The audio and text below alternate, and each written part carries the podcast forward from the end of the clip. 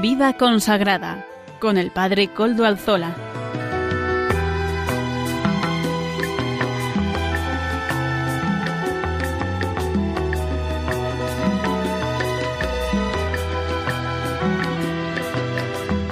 Buenas tardes amigos, hermanos, oyentes todos. Hoy es jueves y son las 5 de la tarde, las 5 y un minuto en mi reloj, una hora menos en las Islas Canarias y, estamos en Radio María, por tanto hoy es el día del programa Vida Consagrada. Les saluda con sumo gusto, como siempre lo hago, Padre Coldo Alzola, Trinitario. Un saludo y mi oración también por todos ustedes en este día. En este día en el que la Iglesia y la liturgia nos recuerdan la oración del Padre Nuestro, la oración de Jesús. Es verdad que la gran novedad de la oración enseñada por Jesús consiste especialmente y fundamentalmente en la familiaridad con que invitó a los discípulos a dirigirse a Dios, que era su Padre. No un Dios cercano, sino era su Padre. En la tradición judía se había desarrollado hasta ese momento un respeto tan grande por la majestad divina que se abstenían ordinariamente de pronunciar el nombre de Dios. Cuando tenían que decir el nombre, se callaban por respeto. A lo largo del año litúrgico no había más que un solo día en el que el santo nombre de Dios era pronunciado en voz alta por el sumo sacerdote, que era en la fiesta de la expiación, que terminaba con una proclamación de ese nombre que suscitaba en la gente un movimiento de postración y adoración. Por consiguiente, se ponía el acento en la distancia que existía entre Dios y el mundo. En cambio, en su oración personal Jesús demuestra que franquea esta distancia, ya que invoca al que reza con el nombre de Abba, es decir, Padre. Es esta una novedad absoluta. Se explica por el hecho de que Jesús es el Hijo eterno, que tiene un acceso total a la intimidad del Padre como atestigua esta invocación pronunciada en Getsemaní. La familiaridad con el Padre permitía una entera libertad en la expresión de la oración. Jesús llegaba incluso a pedir al Padre que le ahorrase la prueba de la pasión. Podía expansionarse filialmente como hijo que era ante el terrible sufrimiento que le amenazaba. El grito de Abba adquiría todo su valor en el momento de la angustia. Al abrir, hermanos queridos, el camino de la intimidad filial con el Padre, Jesús ensancha el campo de la oración, mediante la facultad de decirlo todo y mediante ciertas iniciativas atrevidas que pertenecen a la dignidad de hijo. Utilizar la palabra familiar de padre es al mismo tiempo apelar al afecto cariñoso del padre para obtener de él cuanto se desea. Esto es el gran misterio de esta oración que hoy es proclamada, la oración que está en el corazón de lo que conocemos el Sermón de la Montaña en el, Evangelio de San, San Mateo, que nos recuerda que la oración es lo fundamental, lo que fundamenta Toda vida cristiana es la oración, es la celebración de los sacramentos, es la gracia santificante que se recibe. Y esto es lo que estamos celebrando en estas liturgias de hoy. Pero no me quiero extender porque vamos a tener un programa cargado de contenidos para ustedes. Ya saben ustedes que se pueden poner en contacto conmigo personalmente y con el programa por medio del correo electrónico del mismo, vidaconsagrada y también pueden escuchar este programa a otras horas, porque es así, porque la Radio de la Virgen ofrece la web de podcast de Radio María. En ella también pueden encontrar el podcast de nuestro programa de vida consagrada. Y así, en este 22 de junio de 2023, vamos a comenzar con los siguientes y vamos a tener los siguientes contenidos. Vamos, comenzamos dando la voz a los pastores, a nuestros pastores. Hoy nos acompaña don Vicente Jiménez, que es el arzobispo emérito de Zaragoza y miembro de la Comisión Episcopal de Vida Consagrada.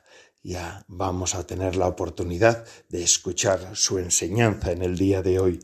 También tenemos un invitado especial en el programa. Se trata de Pedro José Huerta Nuño, que es como un servidor trinitario y ahora es el actual eh, secretario general de escuelas católicas.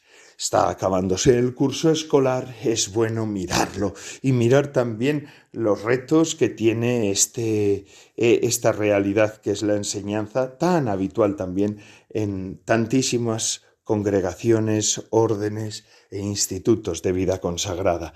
Así pues, tendremos la entrevista con Pedro José Huerta Nuño.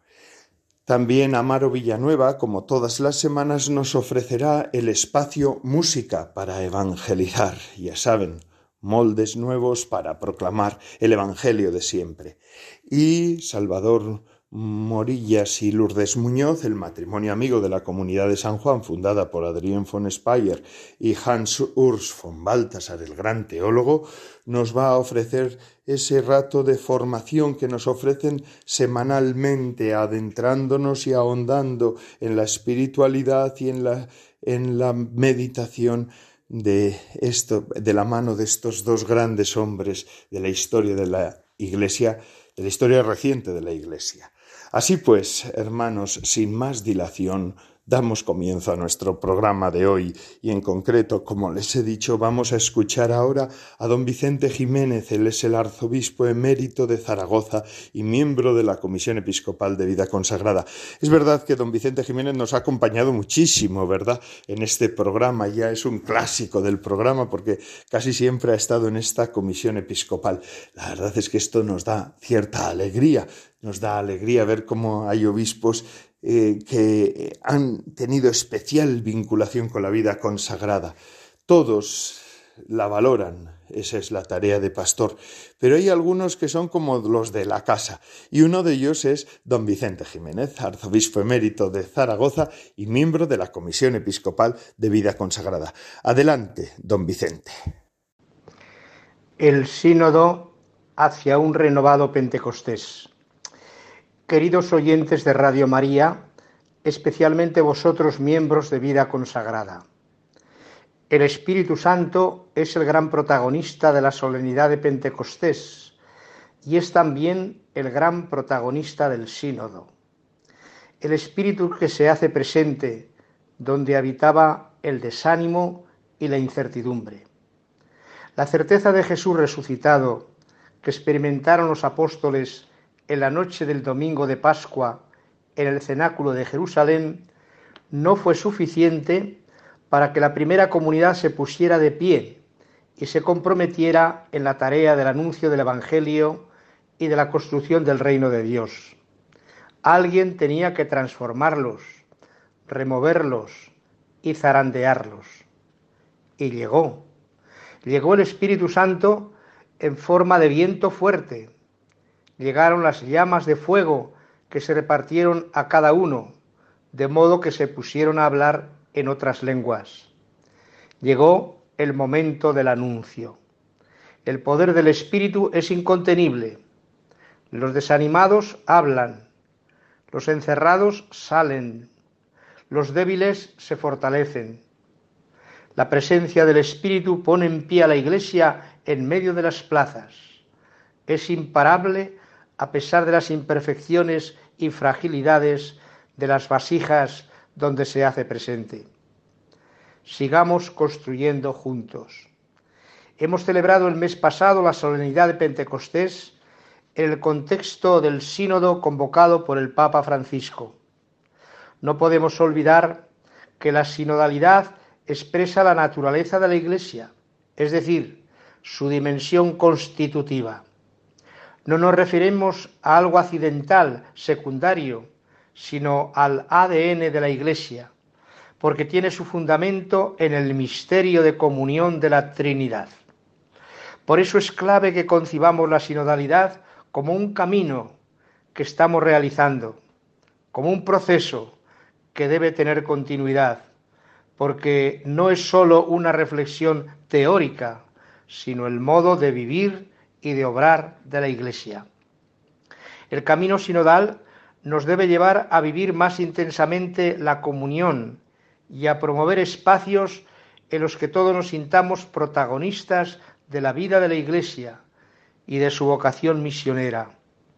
Para ello es fundamental que se favorezca el diálogo profundo y la escucha mutua, acogiendo también con respeto y cariño a aquellas personas que no piensan como nosotros. La escucha es el método del proceso sinodal y una de las claves para poder compartir ideas y proyectos, sueños sobre una iglesia que vamos construyendo entre todos y que deseamos que sea iglesia de puertas abiertas, que la habita el Señor y donde se cuidan con esmero las relaciones fraternas. El Espíritu Santo es el principio de unidad en la iglesia. Nos decía el Papa Francisco en una homilía en la solemnidad de Pentecostés. Vayamos pues al comienzo de la Iglesia, al día de Pentecostés, y fijémonos en los apóstoles. Todos eran diferentes. Jesús no los había cambiado, no los había uniformado y convertido en ejemplares producidos en serie. No, había dejado sus diferencias, y ahora, ungiéndolos con el Espíritu Santo, los une. La unión, la unidad en la diversidad, se realiza con la unción. En Pentecostés, los apóstoles comprendieron la fuerza unificadora del Espíritu. La vieron con sus propios ojos, cuando todos, aun hablando lenguas diferentes, formaron un solo pueblo, el pueblo de Dios, plasmado por el Espíritu que entreteje la unidad con nuestra diversidad y da armonía, porque en el Espíritu hay armonía. Él es armonía. El mundo nos ve de derechas y de izquierdas, de esta o de aquella ideología. El Espíritu Santo, en cambio, nos ve del Padre y de Jesús. El mundo ve conservadores y progresistas. El espíritu, en cambio, ve hijos de Dios. La mirada mundana ve estructuras que hay que hacer más eficientes. La mirada espiritual, en cambio, ve hermanos mendigos de misericordia. El Espíritu nos ama y conoce el lugar que cada uno tiene en el conjunto de la Iglesia. Para Él no somos como confeti llevados por el viento, sino teselas irreemplazables de un mosaico. Hoy te bendecimos, Padre, porque todos hemos sido bautizados en Cristo y en un mismo espíritu, para formar un solo cuerpo, en el que la diversidad de sus miembros no rompa la unidad.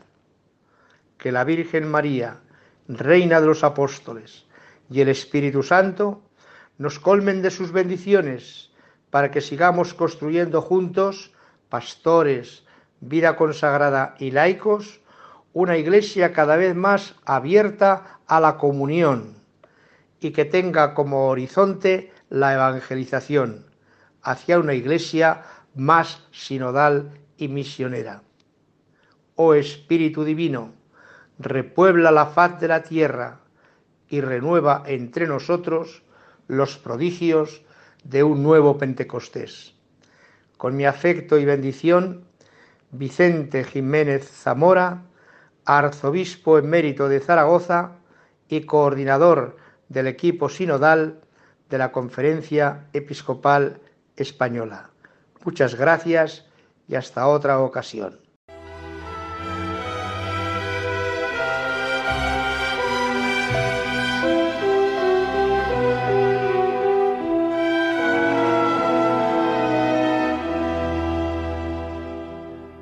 Muchísimas gracias, don Vicente Jiménez, obispo, arzobispo emérito de Zaragoza y miembro de la Comisión Episcopal de Vida Consagrada.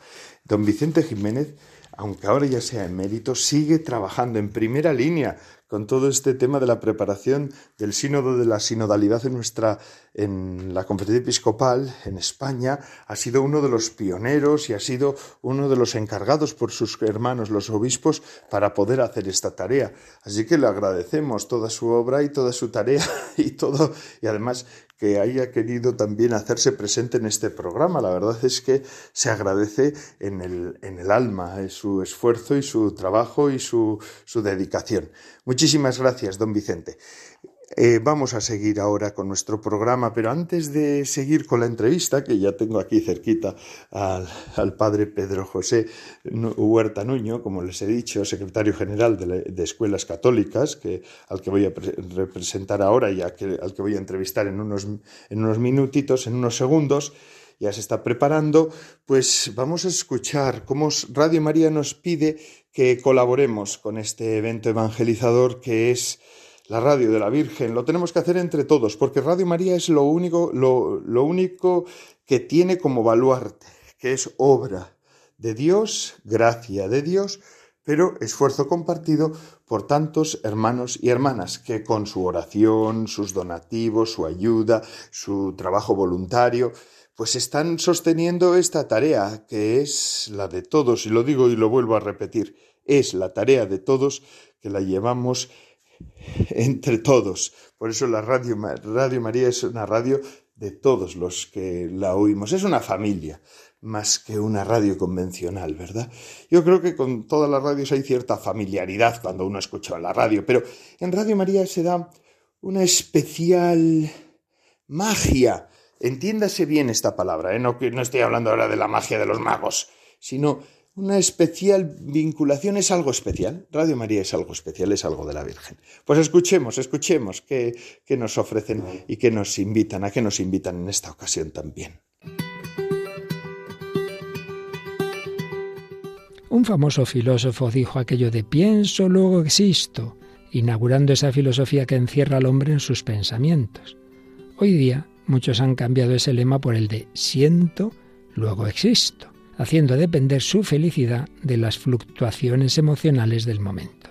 Por nuestra parte, los cristianos decimos con San Juan Evangelista, nosotros hemos conocido el amor que Dios nos tiene y hemos creído en Él. Sí, más allá de nuestros pensamientos y sentimientos, creemos y confiamos en el corazón de aquel que nos ha amado hasta el extremo y sigue amando personalmente a cada uno de nosotros, por lo que podemos afirmar, soy amado, luego existo. Ayúdanos con tu oración, testimonio evangelizador, donativo y voluntariado, para que a través de las ondas llegue a todos los hombres esa certeza, la única que da sentido y esperanza a la vida. Puedes informarte de cómo colaborar llamando al 91 822 8010 o entrando en nuestra página web radiomaria.es. Radio María al servicio de la mejor noticia. Soy amado, luego existo.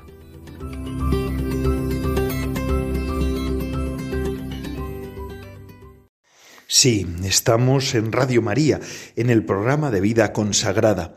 Por eso esta es la radio de la Virgen y ahí hemos escuchado cómo nos invitaban a poder colaborar con este proyecto evangelizador que es Radio María. Les he dicho al comienzo del programa que hoy contábamos con un invitado especial, el padre Pedro José Huerta Nuño. Es trinitario y además es el secretario general de Escuelas Católicas de España, una de las, la patronal mayor mm, de colegios privados, eh, representa el 17,15% de la educación en España es decir, la educación concertada es el 25%, pues de ese 25%, 17,15%. Esto significa que son más de, más de 19.900 colegios, más de 1.900 colegios, casi 2.000 colegios, 1.200.000 alumnos 110.000 profesores, 85, 80, empleados, 89.000 profesores. Vamos, un ejército verdadero de renovación de España. Es el futuro, en realidad. La educación siempre es el futuro de un país. y eh, eh, su tarea es coordinar toda esa, esa, esa ingente labor de presencia en la educación que tiene la Iglesia Católica. Por eso es tan importante cuidarlo. Buenas tardes, Padre Pedro. Buenas tardes.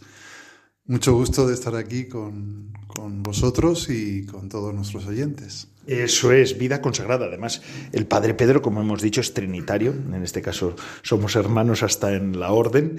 Y, y, por eso también es consagrado como nosotros, religioso. ¿Qué tal ha ido este curso? Este curso que ya es el de la normalización después del COVID. Sí, en cierto modo, ya el pasado curso también fue algo de normalización y este curso, pues yo creo que mucho más todavía.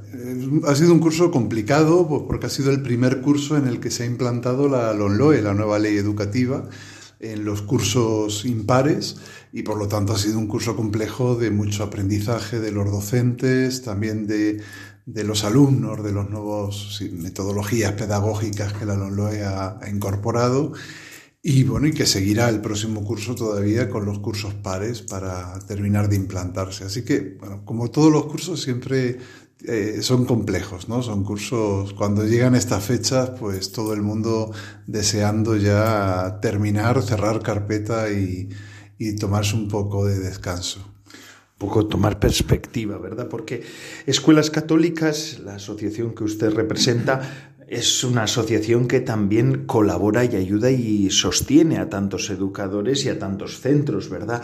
Las novedades siempre suponen renovación, pero bueno, pero en realidad en escuelas católicas, yo también he estado en un colegio y en un colegio trinitario, ¿verdad? Eh, los oyentes, ustedes los oyentes me lo, saben porque muchas veces lo decía, eh, pero mm, escuelas católicas ya había hecho propias algunas de las metodologías que ahora la LOMLOE pretende implantar. Efectivamente, llevamos más de 20 años trabajando y formando a docentes en metodologías competenciales que no es porque las implante la LONLOE, sino porque ya las reclamaba Europa desde hacía mucho tiempo. Y la LONLOE lo que ha hecho es normalizarlas, diríamos, ¿no? Pero desde escuelas católicas llevamos ya más de 20 años promoviendo eh, esa formación, eh, tanto en las metodologías como en la evaluación y en todas las programaciones de lo que se llama el, el método, la metodología competencial. Y por lo tanto, bueno, pues diríamos que podríamos decir que ha sido menos, eh, ha habido un sentimiento menor de que se haya impuesto algo totalmente nuevo, pero eso no quita que, haya que formarse y haya que renovarse en mm. todo esto. Sí, Padre Pedro. Eh, yo he escuchado, no sé si tú estarás de acuerdo con esta frase que yo había escuchado leído en alguno de los artículos de estos que circulan en la prensa, ¿verdad? Que Escuelas Católicas es pionera en la, en la renovación pedagógica y en la innovación pedagógica, ¿verdad? Sí, sí, como digo, pues son más de 20 años y sobre todo formando a muchísimos profesores. Eh, ahora mismo en uno de los programas más eh, señeros que tenemos, que es un programa que se llama Profes Innovadores, pues en los últimos 12 años han pasado ya más de 25.000 eh, profesores de toda España eh, por un programa de innovación, de nuevas metodologías. Y lo más interesante de todos estos programas es que desde el principio, y se mantiene además con bastante peso, eh, toda la propuesta de formación en innovación pedagógica que se hace y hacemos desde escuelas católicas es una propuesta con sentido. Es decir, es una propuesta de que y que, así eh, se ha recibido también en muchos colegios y creo que eso ha transformado también muchas entidades y muchos centros educativos, que lo pedagógico y lo metodológico en nuestro caso no se puede separar de, de nuestra misión evangelizadora. Y esto, pues, claro, lógicamente eh, ayuda e influye mucho porque cuando se da esta formación, se da una formación con un sentido, que es un sentido de misión, de evangelización, y que en otros ámbitos evidentemente no se da, se da simplemente con un fin metodológico nada más. Yo creo que ese es parte del éxito de nuestras propuestas formativas. Así que fíjate, eh, es decir, conviene que también muchos de nuestros oyentes no están familiarizados con el mundo de la educación. Conviene decirlo que al final la opción por la innovación pedagógica es una opción por, por nuestra identidad cristiana. Exacto, exacto. que nosotros eh, hacemos... ¿Puedes explicar por qué? ¿En qué sentido es esta, esta conexión? Pues la, el sentido de esta conexión es que eh, nosotros no educamos solo por educar, no educamos solo por tener un colegio, por tener un, lugar donde se dan unas asignaturas, donde se dan unas, unas clases, con una metodología específica. ¿no? La metodología es el modo en que se imparte esa materia o esos conocimientos. ¿no? Se puede impartir de muchos modos, ¿no? de muchas formas. Eh, la forma clásica, que es aprender de memoria, o se puede impartir por medio de otros métodos en los que los alumnos colaboran entre ellos mismos para adquirir esos conocimientos y compartirlos. Es decir, hay mucha innovación en ese sentido. Y nosotros lo que venimos trabajando es que toda esa innovación, o sea, toda la parte pedagógica, la parte en la que se enseña y una parte enseña y otra aprende, para nosotros es parte también de nuestra misión como eh, espacios de iglesia y espacios evangelizadores. La pedagogía evangeliza y la pedagogía habla de la buena noticia del Evangelio. No es algo no es lo pedagógico por un lado y luego hay una apuesta pastoral de una celebración, de una Eucaristía, de un acto de penitencial o de una eh, celebración del fundador o de la fundadora del centro, ¿no? de la institución, sino que el mismo modo de enseñar y de aprender y de acoger es también eh, parte de nuestra misión y, de lo, y es objetivo preferente de la misión por la que esa entidad eh, quiere mantener ese colegio. Qué bueno, esto es importante también recordárselo a los, a los oyentes, ¿verdad? Porque estos colegios, mm, al fin y al cabo, es una ventana abierta que tiene la Iglesia a la sociedad, porque eh, es verdad que cada vez son menos los niños que nacen, después hablaremos del tema, porque eso es uno de los grandes riesgos que tiene la educación en España, ¿verdad? Pero al fin y al cabo la enseñanza católica es una ventana abierta a la sociedad, porque aquí se acogen a niños de muy diversos, mm, de muy diversas procedencias y a todos se les predica el Evangelio. Efectivamente, y como ha dicho el Papa en varios documentos, la escuela católica, no solo en España, sino en cualquier lugar del mundo, no es una escuela para católicos, sino que es una escuela abierta a la sociedad y es una escuela que promueve en la sociedad unos valores, una serie de elementos también cristianos propios para ayudar a que la sociedad también crezca, mejore, desde lo que nosotros creemos que es lo mejor que tenemos, que es eh, nuestro sentir, el Evangelio y a Jesucristo. Y por lo tanto es un espacio abierto donde se educa y donde se, se recibe y se acoge pues, a todo el que llega. Como digo, no solo es una escuela para católicos. Y además, eh, para nosotros esto es importante, el, vivirlo eh, habitualmente en nuestro día a día, porque esto nos hace mejorar también, nos hace cambiar, nos hace adquirir eh, bueno, pues un modo plural de, de compartir y de convivir en la comunidad educativa con el cual creemos que también estamos colaborando a la mejora de la convivencia en la sociedad. Sí, sí. Padre Pedro, y este es el gran, la gran preocupación que tenemos también como católicos, ¿verdad? Y, y también escuelas católicas, cómo incentivar esta o asegurar esta identidad católica de los centros, esta identidad cristiana, eh, cómo hacer que nuestros centros verdaderamente sean lugares donde se predique el Evangelio. Eh, yo sé que escuelas católicas están muy, no sé, no la palabra, ocupada en hacer que eso sea así, porque además estamos en una sociedad que ya no es tan católica, o, quizá en algunos lugares de España ya no es mayoritariamente católica. Pues este es uno de los grandes desafíos que tenemos, yo creo que en la Iglesia en general, pero los colegios católicos o diario católico como parte que son de la Iglesia, de la misión de la Iglesia, pues es uno de los grandes desafíos que tenemos y, ante el que estamos eh, trabajando también para que eh, saber responder a ese desafío.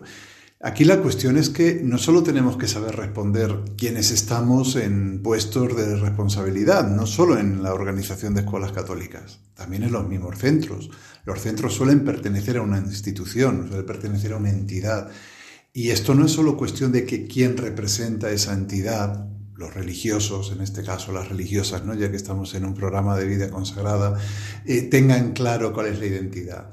Lo que más nos ocupa, como decías antes, eh, es que todos los que forman parte de la comunidad educativa, especialmente los educadores, tanto docentes como personal de administración, personal de servicio, tengan también clara cuál es esa identidad y se sientan identificados con ella porque ellos son los que están educando, son los educadores también de esos alumnos y de ese centro, no son solo los consagrados que, están en, puestos de, mayor responsabilidad o que hacen un acompañamiento de otro modo. Claro, y eso es, es, una cosa importante, ¿no?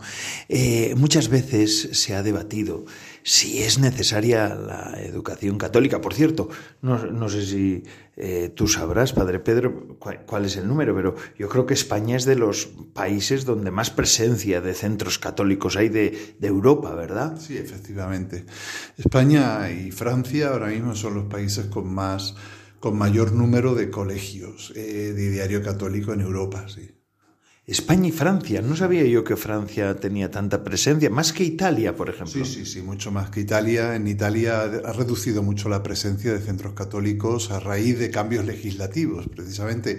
Cambios muy parecidos a los que nos quieren introducir en España el gobierno, ¿no? Por ejemplo. Pues por ejemplo el hecho de retirar la posibilidad de que los centros reciban una financiación del Estado ¿no? y convertirlos solo en centros privados. Esto ahora mismo si en España se hiciera como algunos partidos políticos pretenden, pues supondría la desaparición de una parte muy importante de la enseñanza católica. Quedaría reducida solo a centros privados a los que podrían ir solo los alumnos o las familias que se lo pudieran pagar.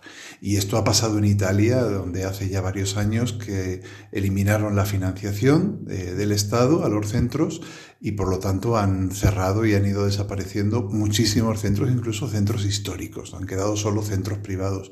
En Francia sí hay un sistema, no es igual que el de España, pero es muy parecido, un sistema de financiación de centros privados y entonces en Francia todavía se mantienen muchos centros eh, católicos, de hecho está por detrás de España, pero muy próximo casi a, nuestro. En España hay aproximadamente 3.500 centros católicos eh, de educación de ideario católico en España. En Francia no llegan a 2.000, pero bueno, es un número considerable. Sí, sí.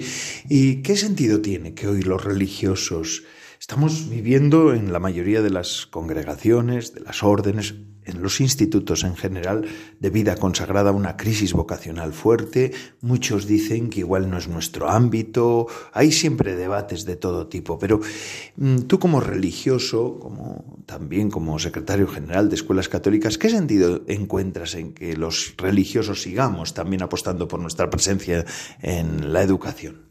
Los religiosos en estos últimos años hemos, eh, hemos ido adquiriendo y aprendiendo un nuevo modo de estar en educación. Eh, creo que todos tenemos en mente eh, es el tránsito, diríamos, en los últimos tiempos de presencia de religiosos en los centros. ¿no? ha habido instituciones o centros educativos donde prácticamente el 100% o el 90% de los docentes, de los educadores eran religiosos hasta hace 30 años a lo mejor, o 40 años, depende de, la institución. Y ahora eh, estamos en una situación en la que es justo al contrario. ¿no? Lo, raro casi en algunas instituciones es encontrar algún religioso. Es verdad que hay otras que aún mantienen una presencia bastante potente, en muchos casos porque han tomado la decisión de eh, ceder o, dejar algunos centros para poder concentrarse y mantener esa presencia. Yo creo que aquí lo importante es que seamos capaces, como en tantas cosas, de saber encontrar nuestro espacio. Y el espacio de un consagrado en un centro educativo no es eh, solo poder dar clase o no es solo asumir funciones directivas, sino es ser educador, no solo tampoco desde el Evangelio, sino educador desde la forma, la espiritualidad, el carisma propio de ese instituto. Y por lo tanto, eh, esto también se convierte en un reto y un desafío, porque, bueno, pues todos somos conscientes de que, de que no es fácil a todo el mundo eh, encontrar ese espacio nuevo, esa forma nueva de estar. Pero yo, eh, que por suerte, pues ahora tengo que visitar muchas instituciones y muchos colegios, a mí me da mucha alegría cuando llego a un colegio y hay religiosas o religiosos ya mayores, jubilados, pero que están en la portería, que están en el patio, que están en la puerta, en la entrada o la salida de los alumnos del colegio, saludando o despidiendo uno por uno, saludando a las familias. Y esto eh, creo que es una de las, de las gracias más importantes que podemos dar y de lo que más también agradecen las familias que eligen nuestros colegios. Eh, agradecen y eligen y buscan un espacio donde los religiosos sigamos teniendo un rostro visible, aunque ya no sea, como digo, una función directiva o dando una asignatura. ¿no? Siendo gran parte del claustro, como antes era, antes ocurría, ¿verdad? Claro. Nuevas presencias, pero es importante que los religiosos sigamos. Y ahí está el gran desafío, el otro gran desafío, que cada vez hay menos niños en España, nacen menos niños. En el norte de España, que es donde vivo yo, Ahí en el País Vasco las tasas de natalidad son las más bajas desde que se tienen registros. Efectivamente, los últimos porcentajes y registros que, que solo hace falta entrar en la web del INE, del Instituto Nacional de Estadística, y uno puede, cualquiera puede verlo, ¿no? Pero son realmente preocupantes, ¿no? Las, la situación.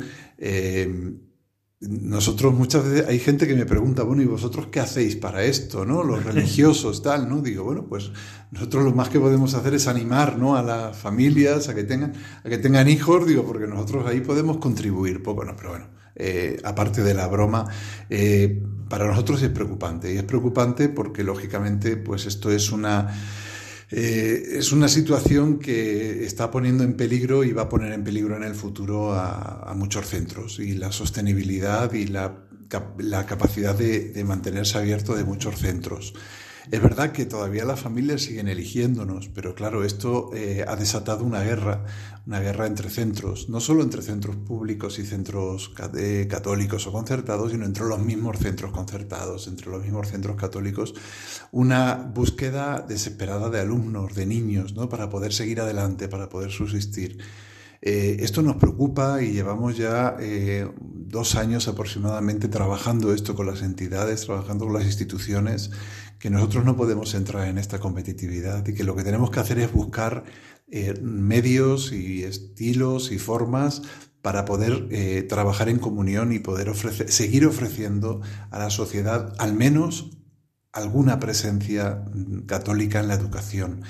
Si no somos capaces, y especialmente nosotros como consagrados, no somos capaces de, de trabajar juntos y de ponernos de acuerdo en esto, pues yo ya he dicho en varios foros que pues el peligro más grande que tenemos es que en muchos lugares, en pueblos, en zonas rurales, en barrios de algunas ciudades, desaparezca, acabe desapareciendo la posibilidad de una enseñanza católica. Y sería muy triste que esto pasara porque nosotros no nos hayamos puesto de acuerdo podemos hacer muy poco o, nada prácticamente para mejorar los índices de natalidad en España, pero sí podemos hacer mucho para mejorar esto, ¿no? que, en el fondo habla de comunión y habla de nuestra capacidad de construir como consagrados eh, una, apuesta y una propuesta educativa y que ya se está haciendo en muchos sitios. ¿eh? Hay varias experiencias en este sentido intercongregacionales pero deseamos que haya muchas más. Y estamos trabajando además con la CONFER, Escuelas Católicas y la CONFER, estamos trabajando desde hace ya un año y medio para, para buscar nuevas formas y, bueno, pues que se conozcan también y se, y se animen más, más congregaciones a esto. Qué bien. Pues bueno, estos son los retos, ¿verdad? Entre otros, que tiene siempre lo importante es que podamos ofrecer educación católica porque eso es al final asegurar la libertad de los padres en su elección. Padre Pedro, ya ha llegado el verano, gracias a Dios. Ahora un poco ya quedan los últimos coletazos de este curso que se va y ya mirando hacia el curso que viene, pero un poco de descanso. Pues gracias porque has podido participar en este programa nuestro, Vida Consagrada. Nosotros no nos dedicamos solamente a la educación, pero también entendemos que los religiosos, religiosas, consagrados y consagradas en general, estamos presentes en la educación. Gracias por el trabajo que hacéis también por ayudarnos en toda esta tarea. Muy bien, muchas gracias a ti, a todos los oyentes y, y gracias sobre todo por seguir rezando por la educación católica y por tantos educadores católicos que necesitan también de esas oraciones. Claro que lo haremos, claro que lo haremos. Es importante que mantengamos la escuela católica. Es parte de nuestra identidad poder estar en la sociedad enseñando. Eso es una obra de misericordia. Y ahora seguimos con nuestro programa, queridos oyentes. Vamos a seguir con el espacio Música para Evangelizar, que nos ofrece, como siempre, nuestro colaborador Amaro Villanueva. Adelante, Amaro.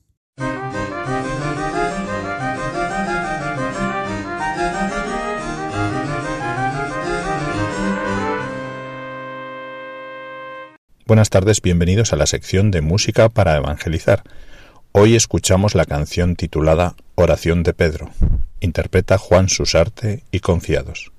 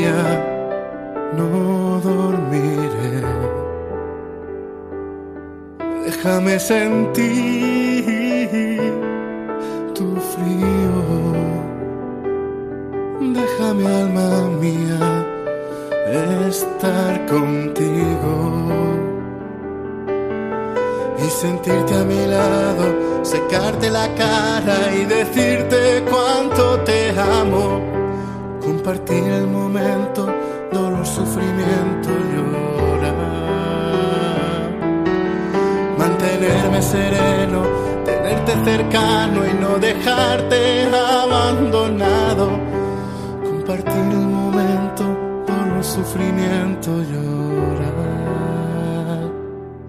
Quiero comprender por qué, dónde marcharás y a qué acompañaré, me iré, allí estaré, donde tú estés. Eres tú mi maestro, sacaré la espada, lucharé por tu palabra, compartir el momento, dolor, sufrimiento, yo llorar mantendré la mirada, no negaré nada, levantaré la cruz de tu espalda, compartir el momento, dolor, sufrimiento yo llorar. Déjame beber tu cáliz esta noche fría. No déjame sentir tu frío. Déjame, alma mía, estar contigo. Déjame beber tu cáliz. Esta noche fría no dormiré. sentí tu frío. Déjame, alma mía, estar contigo.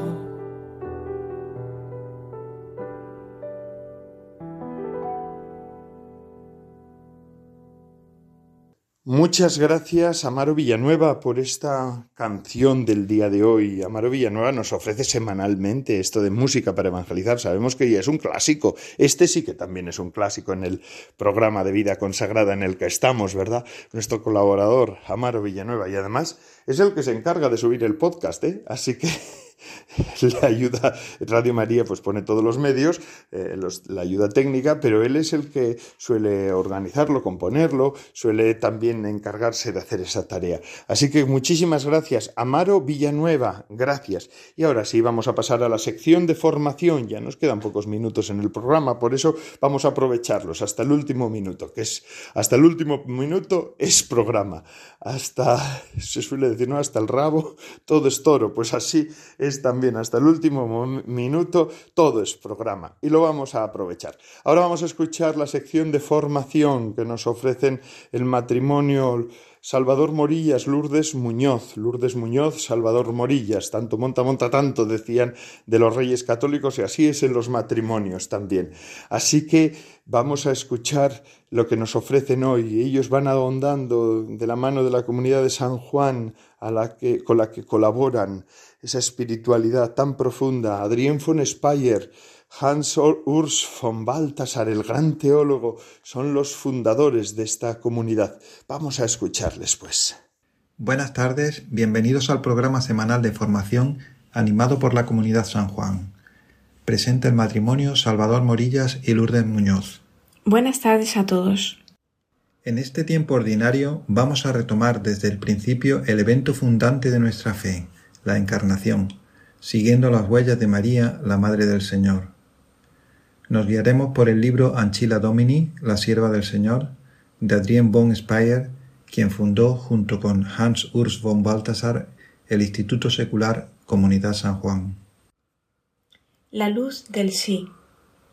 Como una gavilla se recoge en su centro y se expande en sus extremos, así la vida de María se concentra en su sí, a partir de él, su vida recibe su sentido y su forma, se despliega hacia adelante y hacia atrás. Lo que concentra su vida de un modo único es, al mismo tiempo, lo que la acompaña en cada instante de su existencia, ilumina cada vuelta de su vida, confiere sentido concreto a cada circunstancia, y a ella misma, en toda circunstancia, le regala la gracia de comprender.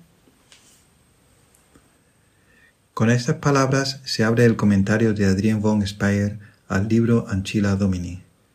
El sí dado a Dios, y en este caso el sí de la Madre, es algo que define nuestra existencia, la define hacia atrás y hacia adelante, como pasa con una gavilla recogida en su centro. Pero no solo define, sino que acompaña, confiere sentido, ilumina, ayuda a comprender. El sí que damos a Dios todos los días, por supuesto, pero primordialmente en la decisión definitiva de nuestra existencia, cuando nos atamos de forma definitiva a su voluntad, cuando hay una llamada vocacional, es algo muy concreto, como una gavilla que se ata en el centro. Es algo que nos acompaña en cada instante de nuestra existencia. Todo esto nos lo manifiesta la Madre que lo vive como primicia de la nueva creación que dice sí a su Creador. Toda libertad crece por la renuncia a vivir sin ataduras. Su sí llena de sentido todo respiro, todo movimiento, toda oración de la Madre del Señor. Pues esta es la naturaleza de un sí, atar al que lo pronuncia y al mismo tiempo dejarle plena libertad en la configuración. Quien lo pronuncia lo llena con su personalidad, le da su peso específico y su color único, pero también él mismo es formado, liberado y realizado por su sí. Toda libertad crece por la entrega y por la renuncia a vivir sin ataduras. Y de esta libertad que se ata proviene toda fecundidad. Otro pequeño paso adelante en el comentario de Adrien que sigue contemplando el hágase en mí este sí perfecto que precede al nuestro, así como nuestros pequeños y significativos intentos de responder afirmativamente. Vemos que es un sí que da sentido a la existencia, a la oración. Sí, decir sí es algo que da un sentido, que orienta nuestra existencia. En medio de este mundo que tanto nos ofrece, tanto de bonito y maravilloso, hay un camino, el camino mariano, por el cual todo lo que hacemos cobra un sentido, un sentido hacia Dios. Y ahora venimos al punto que tanto nos hace temblar. Un sí nos ata. Hoy que vivimos en una sociedad siempre más líquida, hablar de ataduras puede sonar extraño, incomprensible. ¿Por qué atarse? Adrien nos presenta una idea sorprendente. La naturaleza de un sí es exactamente la de atar a quien lo pronuncia, pero al mismo tiempo le deja plena libertad para configurar su sí con su personalidad única. Sí, plena libertad. El deseo más profundo del hombre que busca sin cesar lo que le otorga su mérito de criatura, la libertad, puede ser plena y esta plenitud es dada por el sí a lo que Dios quiere donar y que sólo puede hacer al hombre feliz en esta tierra, que es responder a su llamada. Es más, también él mismo es formado, liberado y realizado por su sí.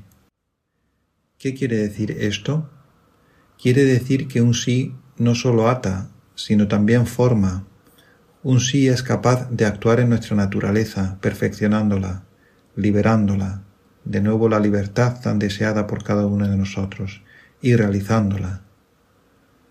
Y finalmente, de esta libertad que se ata proviene toda fecundidad, ser fecundos, dar fruto, un deseo tan íntimo en el ser humano, un deseo plantado en él por el mismo Creador, se realiza con el sí a Dios. Aquella fecundidad que los primeros hombres han querido arrancar a Dios y que ha ocasionado nuestra condición después de la caída, es devuelta a su origen por nuestra respuesta libre, consistente en atarnos a la voluntad de Dios sobre nosotros, que tiene como consecuencia la fecundidad una fecundidad que nos es mostrada por María, primera en la redención, fuente de nuestro gozo en ser nuevos hijos de Dios. La niñez es siempre un recogimiento preparatorio. Ya la infancia de María está iluminada por la luz de su sí. La niñez es siempre un recogimiento preparatorio para el empeño decisivo posterior. En María este empeño no será otra cosa que el sí que todo lo determina. Por eso, para comprender su infancia, se le ha de mirar a la luz del sí.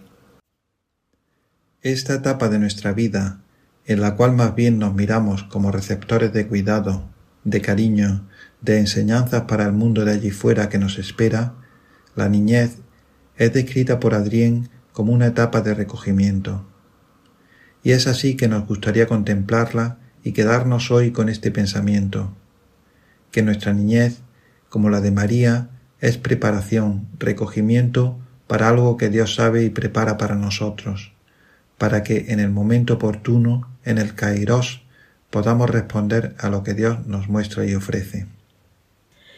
Con esto terminamos hoy nuestra lectura del libro de Adrien von Speyer, Anchila Dominique, la sierva del Señor. El libro se puede descargar en la página web baltasarspire.org. Les esperamos el próximo jueves para seguir con las contemplaciones marianas de Adrien von Speyer. Les saluda el matrimonio Salvador Morillas y Lourdes Muñoz. Buenas tardes a todos.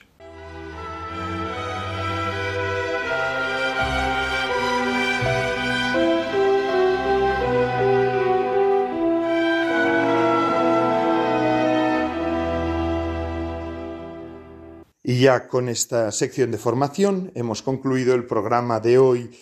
Vida consagrada se concluye una semana más. Gracias a todos ustedes porque semana tras semana nos ofrecen su fidelidad, porque semana tras semana nos ofrecen su compañía. A mí me llama muchísimo la atención cómo cuando vas a un sitio y a otro, pues la gente te conoce y dice, ah, tú eres el de Radio María, tú eres el de Radio María. Y no pensaba yo cuando empecé con esta tarea que ya hace bastantes años más de, más de, más de 10 años, ciertamente, empecé a hacer una pequeña colaboración en este programa de vida consagrada que iba a estar tanto tiempo y que al final hasta me iban a reconocer como el de Radio María. Pues un abrazo muy fuerte. Se despide de todos ustedes Padre Coldo Alzola, Trinitario de la Orden de la Santísima Trinidad. Que Dios les bendiga. Recen por mí. Yo lo hago por ustedes.